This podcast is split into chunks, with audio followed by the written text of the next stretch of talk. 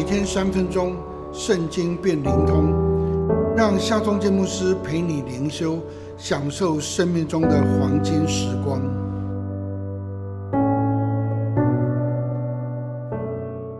四世纪十九章三十节，凡看见的人都说，从以色列人出埃及地直到今日，这样的事没有行过，也没有见过。现在应当思想，大家商议当怎样办理。有一个立位人娶了一个小妾，这小妾任意而行，不安于事，流荡回娘家。这个立位人是一个懦弱的、拿不定主意的人，几经拖延，才要把小妾带回伊法林山地去。他们路经便雅悯人的城市基比亚。因为没有人接待，他们就露宿街头。后来有一个老人家接待入住，不料城中的匪徒却包围他家，要求把那个立位人交出来，让他们任意而行，性侵凌辱。老人家劝他们说：“你们不可以这样无恶不作。我有一个女儿还是处女，这人有一个小妾，就交给你们任意而行吧。”这个立位人。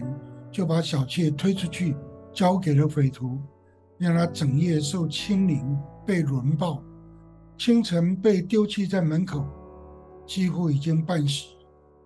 这个立位人把小妾带回到以法林山地，小妾已经气绝身亡了。这个立位人就把小妾的尸体分切成十二大块，送给每个支派一块，借此来控诉。基比亚城的便雅悯人，他们的重大恶行，各支派人都说，从出埃及地直到今日，像这样的事从来没有做过，也没有听见过。现在大家应当商议要怎么处理呢？的确，像这样的恶行，甚至比罪恶之城索多玛还要更凶残邪恶。人离弃上帝，国中没有王。任意而行的罪，就从信仰堕落作为起点，扩散成为淫乱、凶残的道德伦理的罪行。